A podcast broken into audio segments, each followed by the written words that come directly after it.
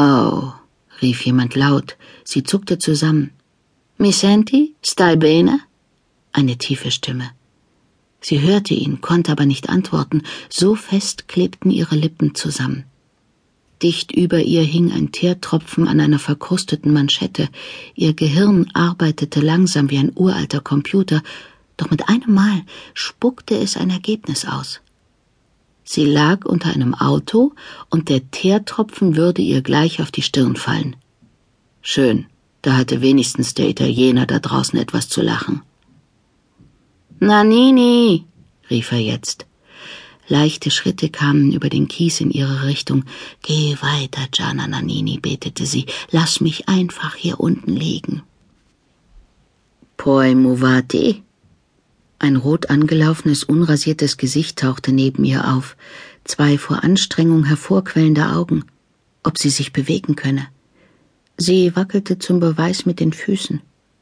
Der Kopf verschwand wieder. Nannini, rief er erneut.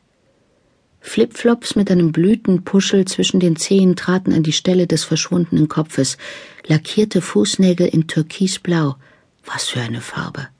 Magdalena hatte sich die Fußnägel noch nie türkisblau lackiert, sie hatte sich die Fußnägel überhaupt noch nie lackiert. Sie waren so nah, dass sie nach ihnen hätte greifen können. Nanini, deren Fuß nervös auf und ab wippelte.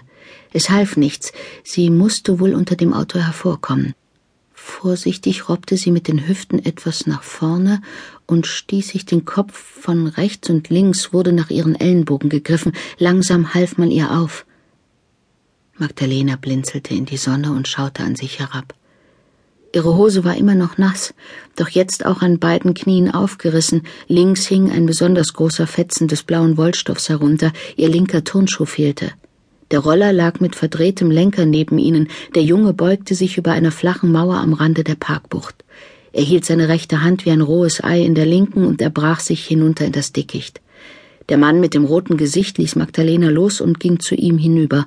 Eine Welle der Übelkeit stieg in ihr hoch. Es ist nichts passiert, du bist nur unter mein Auto gerutscht, das hier stand.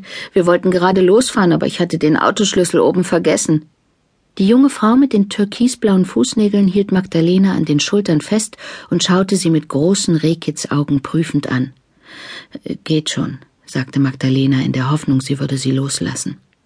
Ihre blonden Haare hatte Nanini zu zwei kurzen Zöpfen geflochten, einzelne Strähnen sprossen wild daraus hervor und verdeckten fast ihre winzigen Ohren. Sie sah aus wie eine zerzauselte Barbiepuppe, war aber ungeschminkt und ungefähr so alt wie sie. Das ist alles nicht so schlimm, wie du denkst. Das Mädchen namens Nanini lächelte breit. Woher willst du wissen, was ich denke? dachte Magdalena und bemerkte eine Lücke zwischen Naninis Vorderzähnen, die sie noch mädchenhafter erscheinen ließ. Männer fanden diese Mischung aus Rehaugenblick und frecher Zahnlücke wahrscheinlich unwiderstehlich. Wer kann die Frau Kirsch zwingen, so etwas anzuziehen? Nanini kicherte leise. Magdalena schaute suchend nach dem Namensschild, das tatsächlich immer noch an ihrer Weste hing. Was ist das für eine Uniform? Sie zuckte mit den Schultern und schaute auf den Boden. Auch ohne zerrissene Uniform hätte sie sich neben dieser Gianna Nannini nicht gerade wunderschön gefühlt.